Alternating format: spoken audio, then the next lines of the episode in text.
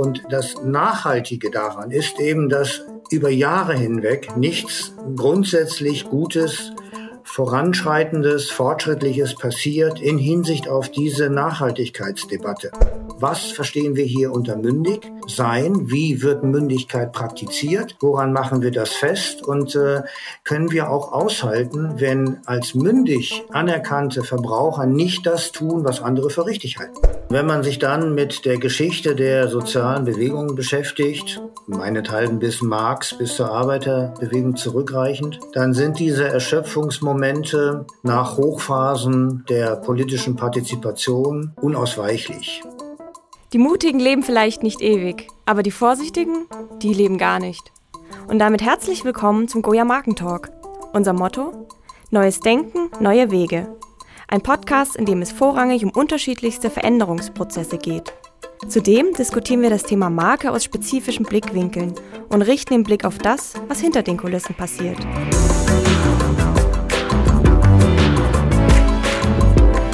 Hallo und schön, dass ihr wieder bei einer neuen Folge Goya der Markentalk dabei seid. Ich persönlich bin super auf die Folge gespannt, da das Thema für mich eine Herzensangelegenheit ist. Aber zuallererst, Roland, möchtest du vielleicht den Rahmen setzen? Ja, mache ich gerne. Äh, ich habe mich gestern Abend mit einem Kollegen getroffen und dann habe ich gesagt, dass wir morgen einen Podcast mit dem Herrn Hellmann haben. Und dann hat er sofort gesagt, Soziologie der Marke. Und ja, ich habe das Buch auch vor vielen Jahren gelesen und ich habe viel gelernt, weil es ein profundes Buch ist. Also es ist für mich eines der substanziellen Bücher zu diesem Gegenstand Marke. Und circa ein Jahr später, nachdem ich dieses Buch gelesen habe, habe ich dann tatsächlich den Autor kennengelernt auf einer Konferenz. Ich glaube, es war in Frankfurt. Und da habe ich ihn natürlich dann sofort angesprochen. Und so habe ich Professor Kai-Uwe Hellmann kennengelernt ein Soziologe, der immer mit viel Tiefgang sich Gedanken zu verschiedensten Themen macht. Für mich eigentlich in einer Reihe mit so Kollegen wie Andreas Reckwitz und Hartmut Rosa, die auch sehr gute Bücher schreiben. Heute wollen wir mit Professor Hellmann über das spezielle Verhalten von Menschen sprechen. Für mich persönlich ist menschliches Verhalten eigentlich immer noch eine Blackbox. Oft verstehe ich nicht im Alltag oder auch im Berufsleben, warum Menschen sich so verhalten, wie sie sich verhalten. Also ich bin da ganz ehrlich, ich stoße da immer wieder an die Grenzen meines Wissens, beziehungsweise mein Wissen über das Verhalten von Menschen, über deren Psychologie ist eigentlich ziemlich unvollständig. Und deswegen wollen wir heute mal einen Sprint machen in menschliches Verhalten. Sprich, wir wollen vom Herrn Professor Hellmann uns erklären lassen, was es mit dem Phänomen der nachhaltigen Nicht-Nachhaltigkeit auf sich hat. Also ich bin gespannt, und ich freue mich auf diesen Talk, weil das schon äh, ja, ein ungewöhnliches Thema ist, oder Josh? Ich finde, ich habe, das habe ich vorhin auch schon äh, mir überlegt. Das allererste Mal, als ich diese Nicht-Nichthaltigkeit gehört habe, war das so ein What the heck-Moment. Also was kann das sein? Aber ich fasse jetzt mal kurz auch noch meinen Rahmen, weil du, du hast jetzt schon mal so den Markt in Verbindung gebracht und prominente Influencer und Marken werben ja immer weiter mit nachhaltigen oder grünen Produkten irgendwo. Ähm, so wächst genau diese Bandbreite von Produktalternativen an. Man weiß vielleicht damals, Lidl und sowas hatten selten Bio, jetzt ist gefühlt überall Bio, überall ist es Zero Waste oder Less Waste at least. Bewegungen wie Fridays for Future oder Aufruf von Wissenschaftlern an die Politik und Gesellschaft nachhaltiger zu leben ähm, sowie die Umwelt zu schützen, die bekommen immer mehr Momentum. Das heißt, diese Idee, dieser Zeitgeist, der rückt immer weiter in die Mitte unserer Gesellschaft. Der Weg hin zu einer nachhaltigen Produktionsgesellschaft bzw. zum nachhaltigen Lebensstil ist de facto allerdings noch weit entfernt. Jetzt wird hier, du hast es gerade gesagt, von dieser sogenannten Nicht-Nichthaltigkeit gesprochen, die in der Soziologie hart diskutiert wird und die die ökologische Transformation in der Gesellschaft ähm, ankreidet, dass sie noch nicht stattgefunden hat. Also ich freue mich jetzt auch auf den Herrn Heimann, der aus Berlin zugeschaltet ist und darüber sprechen wird. Und er selber hat jetzt schon viel Erfahrung mit nachhaltigen Marken und mit dem Umgang in soziologische Forschung. Seine Forschungsschwerpunkte sind hier Wissenschafts- und Konsumsoziologie sowie Gesellschaftstheorie und insbesondere hier die Systemtheorie. Und deswegen herzlich willkommen, Herr Professor Hellmann. Schön, dass Sie unserer Einladung gefolgt sind. Ja, gerne. Vielleicht können Sie mal eine kurze Definition der nachhaltigen, nicht nicht Nachhaltigkeit geben. Da, wie es gerade schon mal gesagt hat, mich selber hat es auch irritiert und ich denke, ein paar Zuhörer könnte das auch verwirren. Ja, ich will mich nicht mit fremden Lorbeeren schmücken. Das ist eine Formulierung von Ingolfur Blüdorn, der seit einigen Jahren an der Wirtschaftsuniversität in Wien lehrt. Und er hat äh, 2020 mit äh, Mitarbeitern ein Buch herausgebracht bei Transkript in Bielefeld mit dem Titel Nachhaltige Nicht-Nachhaltigkeit. Darin steckt natürlich eine Provokation. Das ist offensichtlich eine, auch ein Paradox, dass man das so zusammenbindet. Und äh, soweit ich das äh, verstanden habe, ich hatte auch schon Diskussionen wiederholt mit ihm, meint er damit, dass entgegen einem doch sehr intensiv geführten Diskurs ähm, sehr stark im Wissenschaftsbereich, aber auch in der Politik inzwischen, in den Medien und auch immer mehr in den äh, Unternehmen, in verschiedensten Branchen, Versicherungen und so weiter. Das ist ja auch täglich fast in der Zeitung man äh, dem gegenüber feststellen muss, dass sich doch vergleichsweise wenig tut. Dass richtig radikale Transformationen, wie sie eigentlich unumgänglich wären, wenn man sich äh, ernsthaft mit diesem Nachhaltigkeitsproblem beschäftigt, dass äh, verglichen damit viel zu wenig passiert, obgleich doch die öffentliche Aufmerksamkeit äh, immer wieder doch erheblich ist. Also wir haben zwar auch diese Backlashs, wie jetzt durch den Ukraine-Krieg, dass man eigentlich erwartet hatte, die neue Koalition wird sich massiv und sehr beschleunigt für eine äh, gesellschaftsweite Nachhaltigkeit äh, einsetzen. Das war ja auch mit den Namen Habeck und Baerbock soweit verbindbar. Und dann kommt die Ukraine-Geschichte, der Krieg dort äh, hinzu und plötzlich rückt das Thema natürlich wieder sehr stark in den Hintergrund und man kann sich fragen, wie das je funktionieren soll. Aber zurück zu diesem Titel. Was äh, Ingolfur Blüdorn und seine Mitarbeiter damit meinen, ist, wenn man diese erhebliche Diskrepanz zwischen der öffentlichen Aufmerksamkeit und dem ausbleibenden radikalen Wandel der modernen Gesellschaft äh, beobachtet, äh, könnte man dann über die Jahre den Eindruck bekommen, dass irgendetwas in dieser Gesellschaftsstruktur oder in der Frage sozialer Ungleichheit sich doch offenbar anhaltend eine, einer solchen radikalen Transformation entzieht oder sich ihr gegenüber äh, ignorant stellt. Und das Nachhaltige daran ist eben, dass über Jahre hinweg nichts grundsätzlich Gutes Voranschreitendes, Fortschrittliches passiert in Hinsicht auf diese Nachhaltigkeitsdebatte.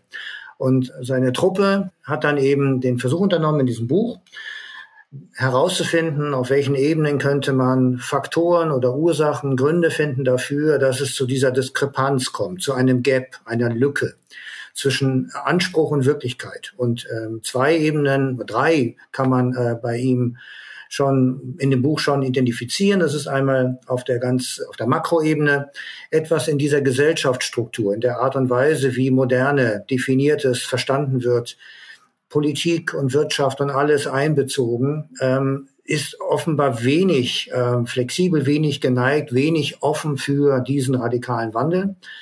Äh, ferner wird im Prinzip der Demokratie ähm, ein Problem gesehen, wie das abläuft, welche Agenda zustande kommt, welche Themen nach oben gehen und wie man dann auch damit umgeht auf Seite der politischen Entscheider. Und eine dritte Dimension kann man wohl sehen in, den, in der sozialen Ungleichheit, in, der, in den Lebensstilen, vor allem in der neuen Mittelschicht, die gerade auch bei Andreas Reckwitz ja im Fokus steht. Und da wird zum Dritten eben diagnostiziert, dass sich hier eine bestimmte Haltung ausbildet, eine Mentalität, die ähm, also den eigenen Status quo und das Erreichte doch irgendwie bei aller Dekoration von nachhaltigem Konsum im Kern daran interessiert sind, dass es im Prinzip so bleibt, wie es ist. Dass da bei weitem nicht die Bereitschaft sich äh, im konkreten Handeln feststellen lässt, äh, radikal äh, auf Nachhaltigkeit umzustellen. Und das heißt ja insbesondere die eigene Lebensführung in ihrer ganzen Komplexität zu transformieren, zu reformieren, da einen völlig neuen Lebensstil äh, zu etablieren, der wahrscheinlich nicht ohne gravierenden Verzicht äh, zu erreichen ist. Also das Ziel ist nicht ohne einen Verzicht zu erreichen. Äh, bei aller Hoffnung auf Technologie könnte das ähm, unumgänglich sein und das bleibt eben aus. Und darüber kam er zu der Einsicht, dass eine ganz paradoxe Nachhaltigkeit eben dahingehend festgestellt werden kann oder vermutet werden kann, dass es nicht zu einer Transformation kommt. Und dieses Nicht ist eben nachhaltig. Mhm. Können wir denn nochmal auf diese soziale Gruppe der Nicht-Nachhaltigkeit nochmal im Kern genauer darauf eingehen? Was zeichnet denn diese Menschen aus? Also sind es so die Donald Trumps dieser Welt oder wie muss ich mir diese soziale Gruppe vorstellen? Ich habe das gelesen im Briefing und äh, mir gleich gedacht, wir reden hier gar nicht von einer Gruppe, sodass sich die Assoziation einstellt, es wäre doch irgendwie eine kleine Gruppe, eine Minderheit. Wir reden glaube ich, wenn man das mit Blüdorn denkt, von der Mehrheit der Bevölkerung, von einer großen Mehrheit der Bevölkerung. Und es gibt nur eine sehr, sehr kleine Gruppe, und dann passt der Begriff Gruppe auch, die sich ernsthaft und mit, mit äh, angemessener Reflexion äh, die Frage stellt, wie muss ich meine Lebensführung äh, so weit umstellen, dass das große Ziel einer nachhaltigen Gesellschaft äh, demnächst in diesem Jahrhundert noch erreicht wird. Also die Mehrheit dieser Bevölkerung, die Mehrheit äh, für alle anderen Volkswirtschaften ist in keiner Weise angemessen instruiert und bereit, also das ähm, forciert in Angriff zu nehmen. Dabei werden sie ja auch unterstützt oder die, also diese, diese nachhaltige Nicht-Nachhaltigkeit wird ja auch von der Wirtschaft unterstützt, vor allem auch von der Politik. Da wird viel geredet und relativ wenig getan. Alle zögern, ähm, sind sich unsicher, wie das dann bei Wahlen sich auswirkt, äh, welche Populismen weiter hochkommen, wenn man das verfolgen würde und, und, und. Das ist eine, eine Gemengelage an Motiven, die davon abhalten, dass man das forciert angeht, innerhalb der letzten 10, 15 Jahre ohnehin. Und äh, insofern eine kleine Korrektur. Es ist die Mehrheit der Bevölkerung, nicht eine Gruppe. Wow, hart. Also ich selber lebe so ein bisschen in einer grünen Bubble. Deswegen habe ich sehr viele Leute, die vegetarisch, vegan leben, lieber Fahrrad nehmen statt Auto. Aber wenn man diese Bubble dann hin und wieder mal verlässt, hat man auch das Gefühl, dass die erdrückende Mehrheit immer noch ja typisch nicht pro Umwelt denkt. Aber trotzdem, jetzt stellt sich mir hier die Frage, wie lässt es sich denn erklären, dass trotz steigender Dringlichkeit, also der Medienpräsenz, dem neuen IPCC, der von verschiedenen Quellen repliziert wird und gesagt hat, wie dringend es mittlerweile ist, und auch den immer häufiger auftretenden Umwetterkatastrophen oder den extremen Umwetterkatastrophen, die mittlerweile auch in Deutschland äh, ja spürbar sind, so wie jetzt die Riesenfluten äh, in NRW oder auch immer mehr Dürren. Also wie kann es sein, dass dann die Leute immer noch an dieser Nicht-Nachhaltigkeit festhalten und nicht mit rationalen Argumenten, auch nicht mit Erlebten, dann damit überzeugt sind? Was treibt die an? Also zunächst würde ich mal ähm, unterstellen, dass auch für jene in der Bubble, die Sie erwähnen, bei genauerer Prüfung sich sicher nicht alles als durchgehend nachhaltig herausstellt. Ich habe den Eindruck, gerade auch in der Forschung, das ist sehr sektoral. Also man macht dies und unterlässt jenes. Urlaube in der klassischen Form werden weiter genutzt, dass alle aufs Fliegen verzichten, alle aufs Auto, dass alle vegan sind und so weiter, würde ich für diese Bubble nicht vermuten. So, gehen wir zur Mehrheit der Bevölkerung über. Wenn wir uns mal genauer beschäftigen mit zwei Aspekten. Einmal, was heißt soziale Ungleichheit? Was für Strukturen treffen wir da an?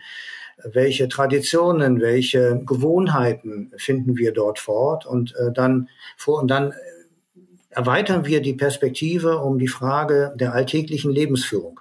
Also wie komplex ist es eigentlich, dieses Leben hier zu führen? Wie anspruchsvoll, wie kompliziert es ist, klarzukommen mit den vielen Anfordernissen äh, in der Verwaltung, in der Politik, in der Wirtschaft, in der Familie, dann ist es eine, eine Wahnsinnsherausforderung äh, von einem nicht nachhaltigen Lebensstil in kürzester Zeit freiwillig auf einen nachhaltigen umzustellen. Weil sie müssten diesen Stil, diese Lebensführung ja in allen Facetten neu gestalten, neu definieren.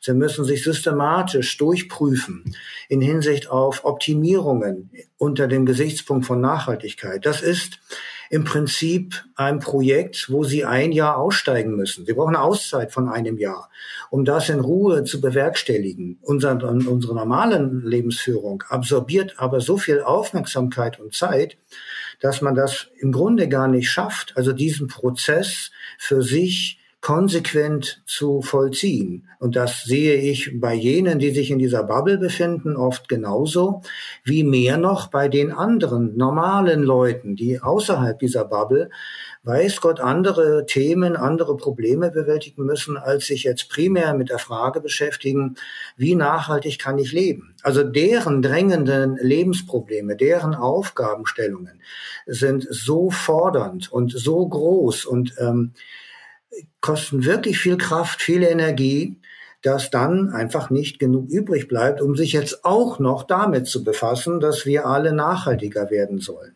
Also das ist jetzt verkürzt gesprochen für eine Theorie alltäglicher Lebensführung, die im Prinzip äh, den äh, Ansatz verfolgt, dass, dass die, die Gestalt einer Lebensführung, ihre gesamte Komplexität in den Blick zu nehmen und sich dann zu fragen, wie kann man angesichts dieser Komplexität tatsächlich erwarten, dass sich eine Mehrheit der Bevölkerung innerhalb weniger Jahre zu einer völlig neuen Lebensführung durchringt.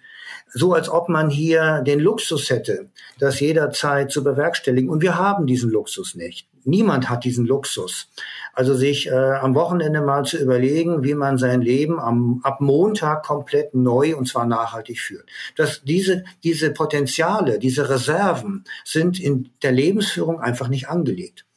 Und nochmal zurückgehend auf die soziale Ungleichheit, auf die verschiedenen Lebensstile. Das sind ja Ordnungsmuster. Das sind, die geben Orientierung, die geben Führung und äh, damit sind viele zentrale Fragen äh, beantwortet. Äh, wohin gehöre ich? Wie habe ich mein Leben zu führen? Zu wem gehöre ich? Äh, was machen die anderen? Was habe ich zu tun, um mich hier zugehörig fühlen zu dürfen und so weiter? Das sind alles Vorgänge, die sozusagen äh, völlig befreit zunächst von der Frage der Nachhaltigkeit ablaufen. Ja, die haben genug damit zu tun, sich überhaupt selbst zu organisieren und Tag für Tag neu zu erfinden, neu zu bestätigen und zuzusehen, dass sie im Rahmen der Komplexität von sozialer Ungleichheit in Gänze ihren Standort ähm, im Blick behalten. Und auch hier wieder auf die Gruppe bezogen, auf den jeweiligen Lebensstil, ist es mitnichten so einfach äh, getan, das von Sonntag auf Montag auf einen, eine radikale Transformation umzustellen. Auch diese Lebensstile kämpfen um ihren, auf ihren Status quo, um Selbstbehauptung, um ihren Ort in der Gesellschaft. Und da gibt es auch meines Erachtens andere Dringlichkeiten ganz inhärente Dringlichkeiten über Jahrzehnte tradiert, die beachtet werden müssen und die für die jeweiligen Bewohner oder hm, Betreiber solcher Lebensstile einen viel höheren Stellenwert haben, einen intern legitimen Stellenwert, als wenn von ihnen von außen permanent äh, die, die Anforderung herangetragen wird, änder dein Leben, änder dein Leben, änder den Lebensstil, werde nachhaltiger. Das, das wird gehört, aber das wird für viele vermutlich nur ein Rauschen sein. Etwas, was sowieso passiert, so wie die Medien alle zwei Wochen ein Thema äh, behandeln und es dann wieder vergessen. So ist auch Nachhaltigkeit ein ein, ein neues, ein Rauschen im Außenbereich solcher Lebensstile. Und für die interne Agenda rangiert dieses Thema neben vielen, vielen, vielen anderen einfach relativ weit unten, weil die inneren Dringlichkeiten, die inneren Prioritäten gesetzt sind, die müssen beachtet werden. Das ist wahrlich kein Zuckerschlecken, heutzutage klarzukommen, zu wissen, was ist richtig, was ist falsch, in der inneren Bezugsgruppe äh, so dass man dann einfach auch nicht mehr die Ressourcen hat, sich um weitere externe Vorgänge so zu kümmern, wie das der Nachhaltigkeitsdiskurs aus seiner inneren Logik zwar zu Recht fordert, aber es ist ein externes Ereignis.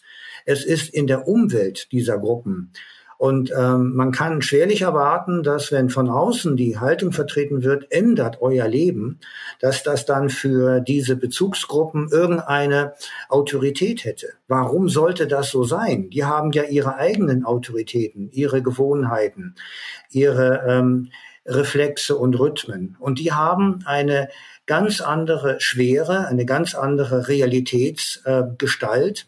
Andere Dringlichkeiten, andere Legitimitäten. Und ich glaube, da scheitert die Vermittlung, da scheitert auch die, ja, das Anerkenntnis der Dringlichkeit, die im Diskurs durchaus zu Recht behauptet wird.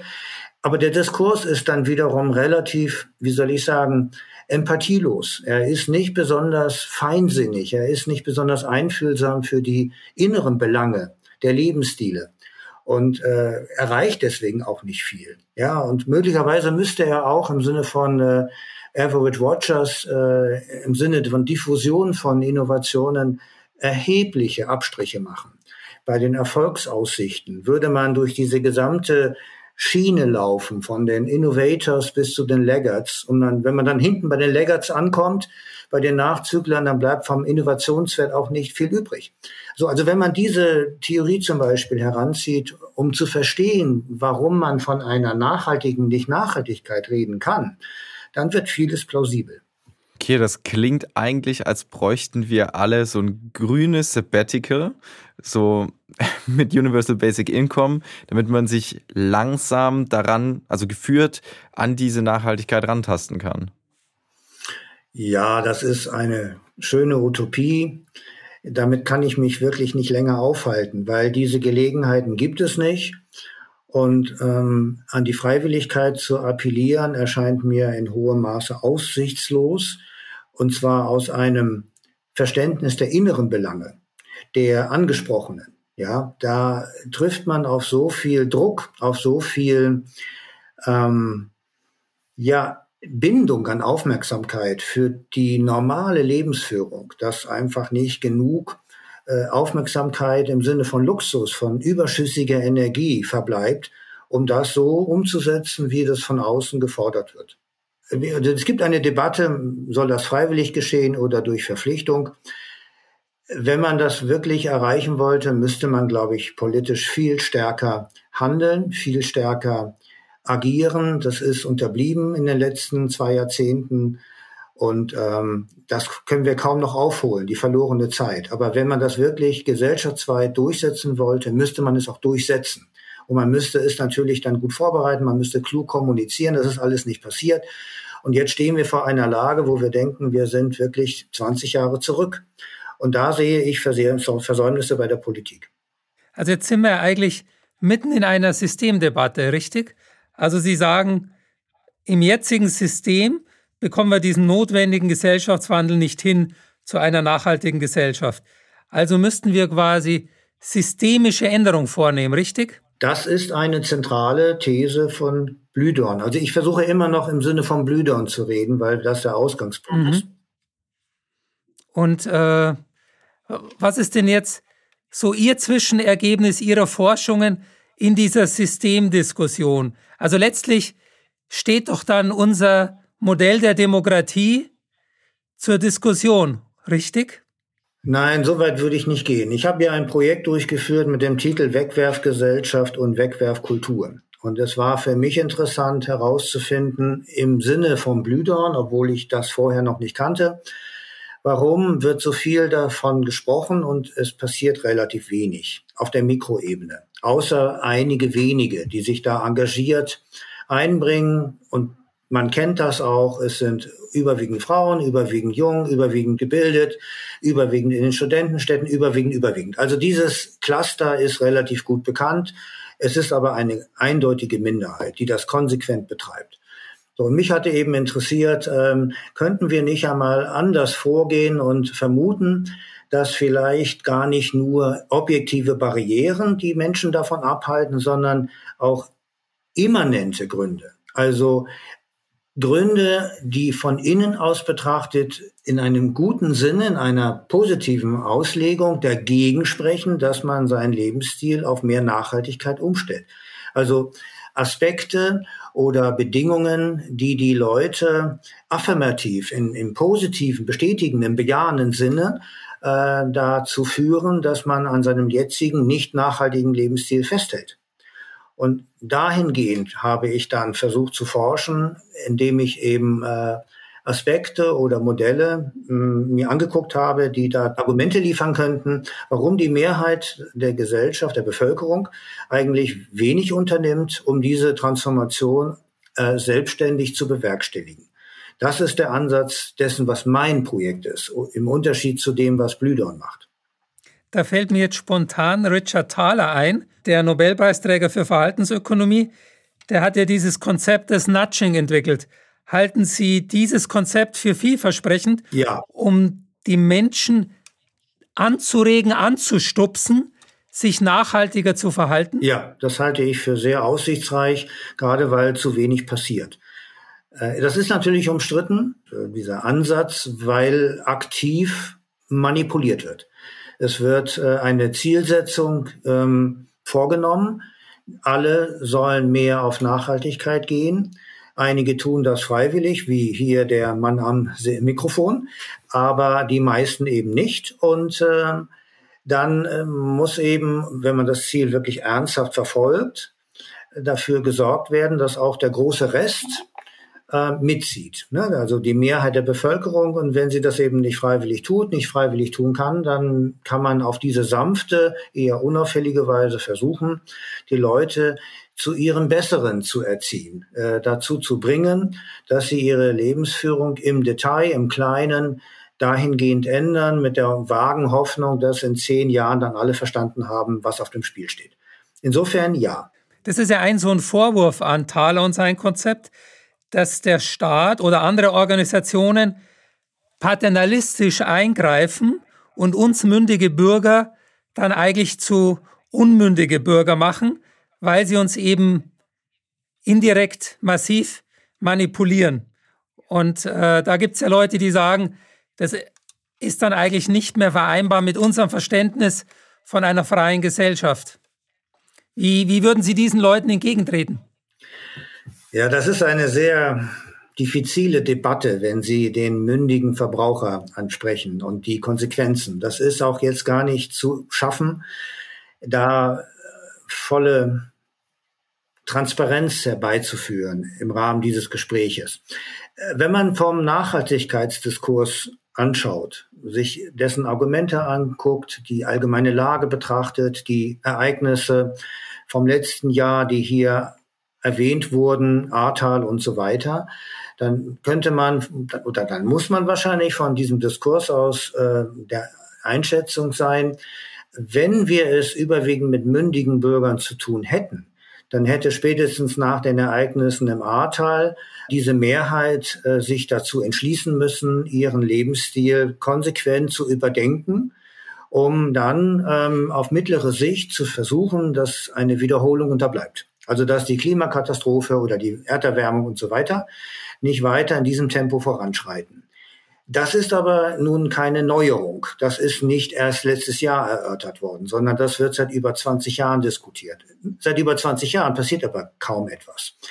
Das kann wiederum von dieser Position aus Zweifel aufrufen an der Annahme von mündigen Verbrauchern.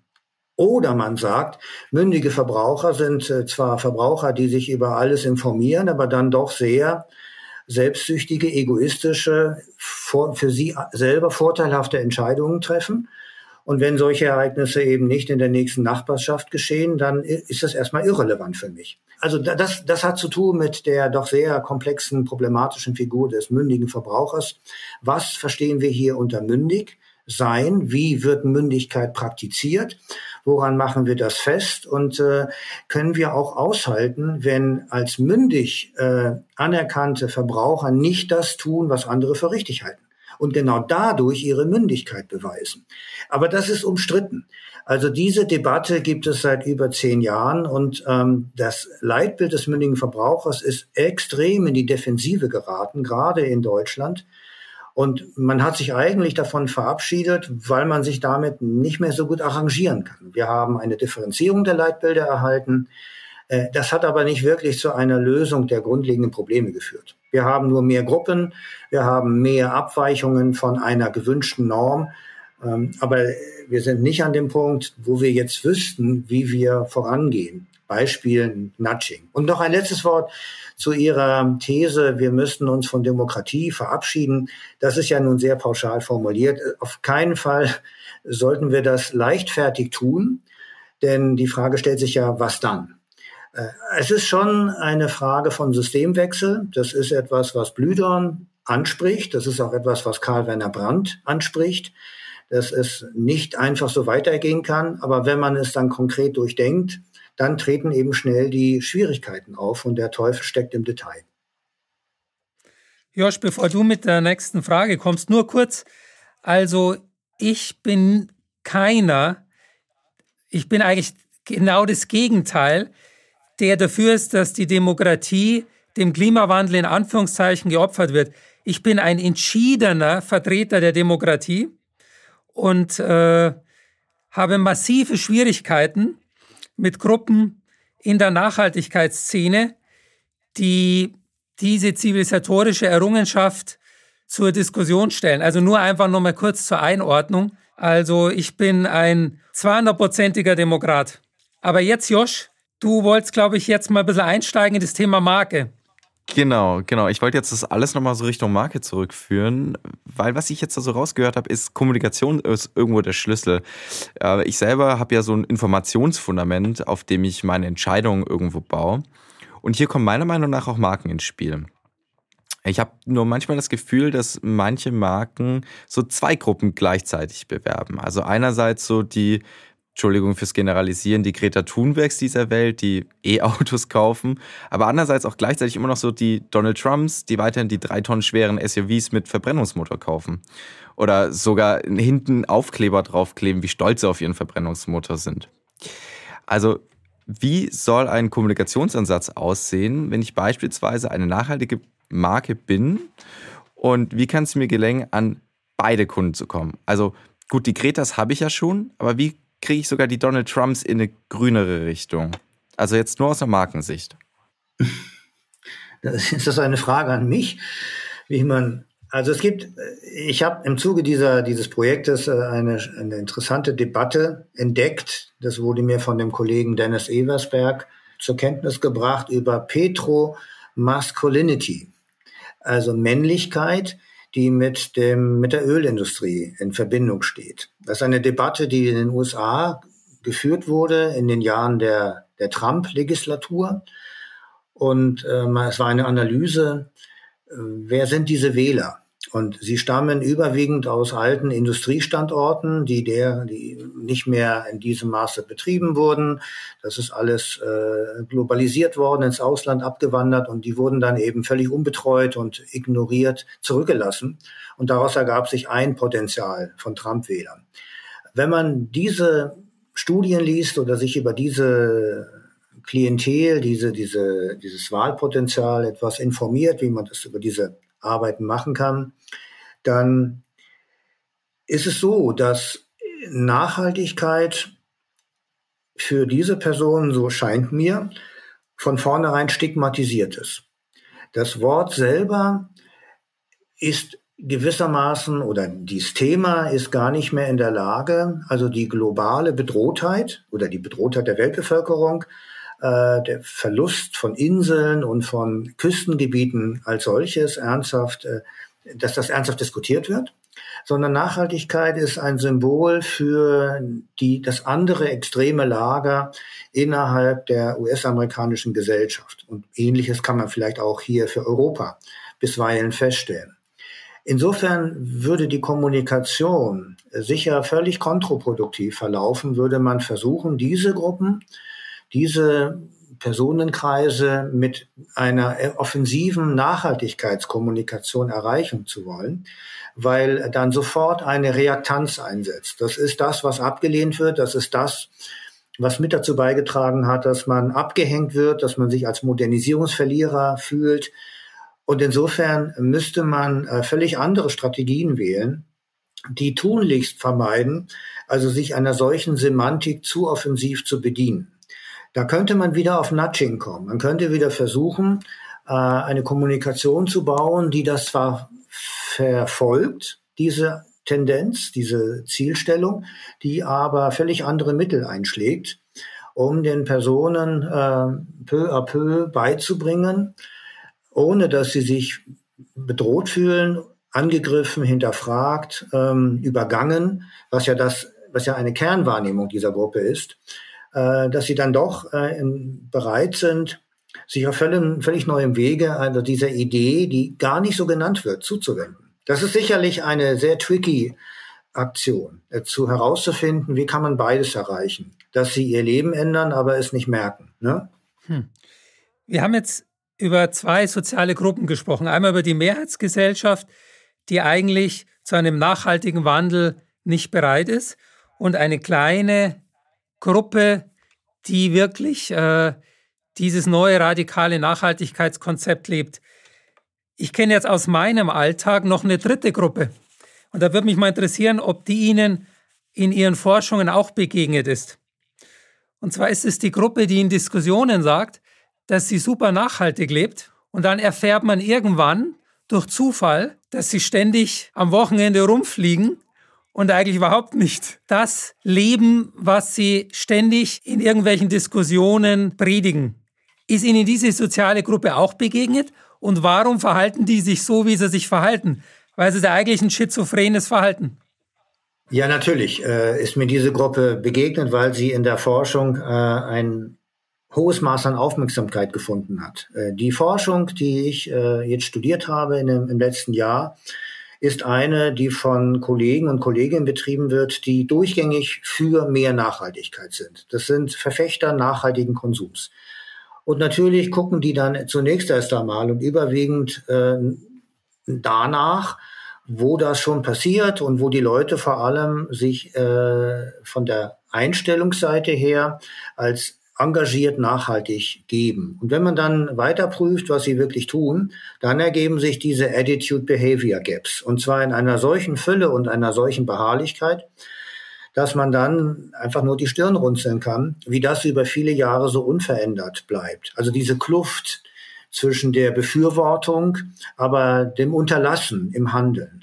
Eine Erweiterung noch, wenn wir hier von, von einer Avantgarde sprechen, einem kleinen Kreis von Personen, die sich global finden und die ähm, für Nachhaltigkeit engagiert streiten und auch ihre Lebensführung mitunter vielleicht konsequent umstellen und der Mehrheitsgesellschaft, dann erweckt das den Eindruck, als ob wir es mit einer sehr klaren, übersichtlichen Teilung der Situation zu tun hätten. Das ist natürlich mitnichten so.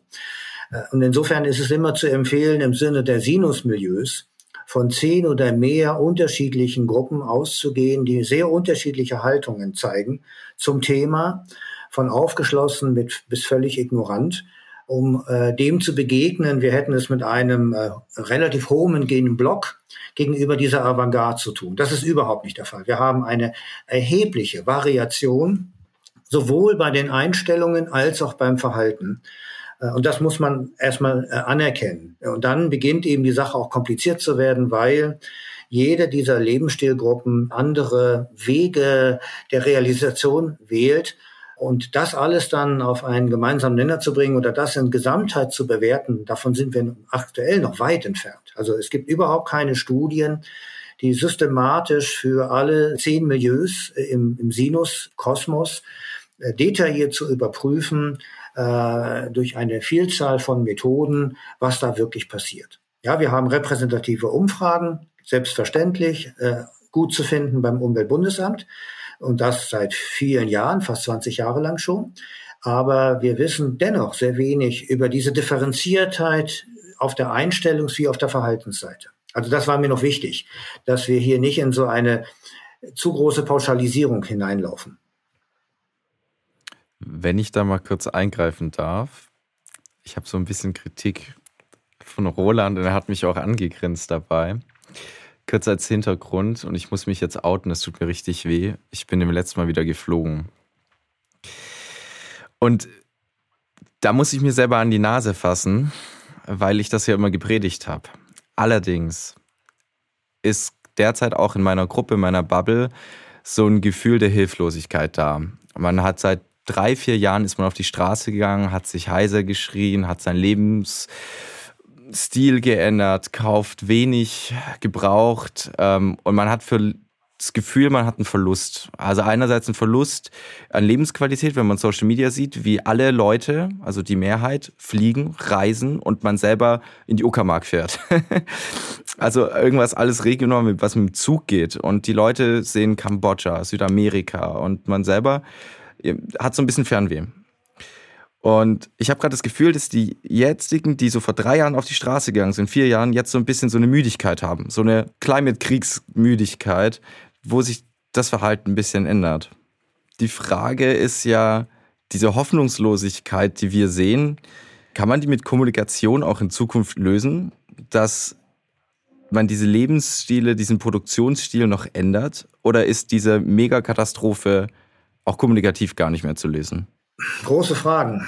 In meinem früheren ja. Leben äh, habe ich ja Protestforschung gemacht. Äh, das ist Thema meiner Dissertation gewesen.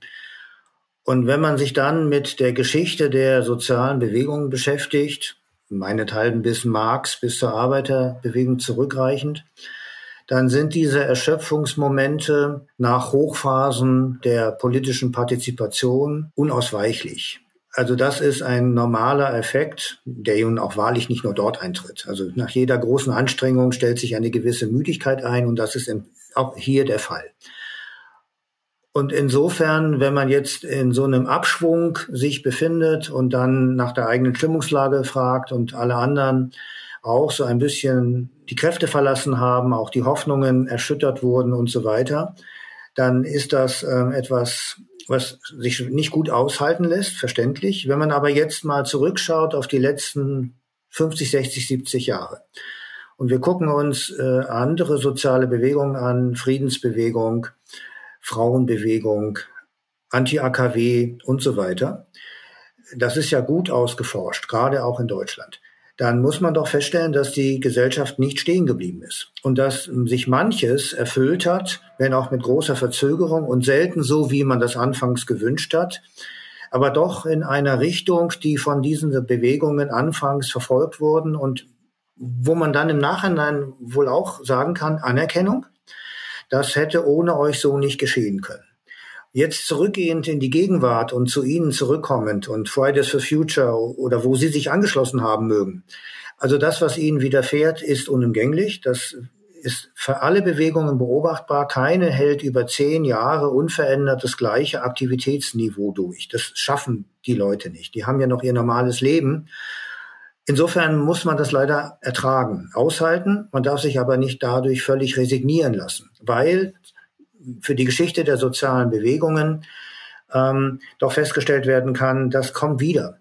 Es wird wieder Anlässe geben, es wird wieder Notwendigkeiten und Dringlichkeiten äh, geben und die werden auch von einer ganz anderen objektiven Qualität sein. Stichwort Ahrtal, als wir das für die Friedensbewegung sagen könnten. Ne? Wir sind in einer Friedensphase gewesen und immer noch, wir hier in Deutschland, die unvergleichlich ist. Trotzdem hat die Friedensbewegung immer wieder Anlässe gefunden, die anderer Qualität waren als jetzt beim Ahrtal also Klimaerwärmung, dass sie wieder aufstand, dass sie wieder mobilisiert hat und dass sie letztlich doch auch einen Beitrag geleistet hat für die politische Kultur dieses Landes und global. Insofern ja und nein. Das wird jetzt einfach auszuhalten sein. Regenerieren Sie sich und lassen Sie nicht ab, denn wenn Sie es nicht tun, die Mehrheit der Bevölkerung wird es nicht tun. Ganz sicher nicht. Die haben ihre Aufgaben, das ist für mich jetzt gar kein Blaming. Also wenn die Mehrheitsbevölkerung sich nicht in gleichem Maße ihren Protesten anschließt, dann sollte man nicht so, ich sag mal, arrogant sein und dann ein pauschales Urteil fällen, das zum Nachteil der Mehrheitsbevölkerung ausfällt. Weil man muss sich dann wirklich, und das ist eben auch ein Ansatz meiner Forschung gewesen, diesen Menschen mal genau zuwenden teilnehmende Beobachtungen machen und versuchen zu verstehen, was hat eine vierköpfige Familie zu bewältigen was ist da alles zu tun in jeder Woche, Tag für Tag mit der Schule und so weiter. Und dann sich die Frage stellen, ja, wann sollen die denn noch konstant Protest leisten? Zusätzlich, ne, das hatten wir vorhin.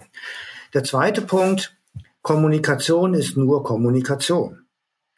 Kommunikation per se ist noch keine Veränderung. Wenn Sie neue Informationen in die Gesellschaft einspeisen, wenn Sie neue Beiträge leisten, wenn Sie neue Themen verfolgen und verfechten, wenn Sie auf eine Änderung der Kommunikationskultur in dieser Volkswirtschaft hinarbeiten, ist das per se noch keine großartige Veränderung. Also Sie reden dann anders als die Mehrheit und vielleicht wächst die Zahl derer, die so reden wie Sie.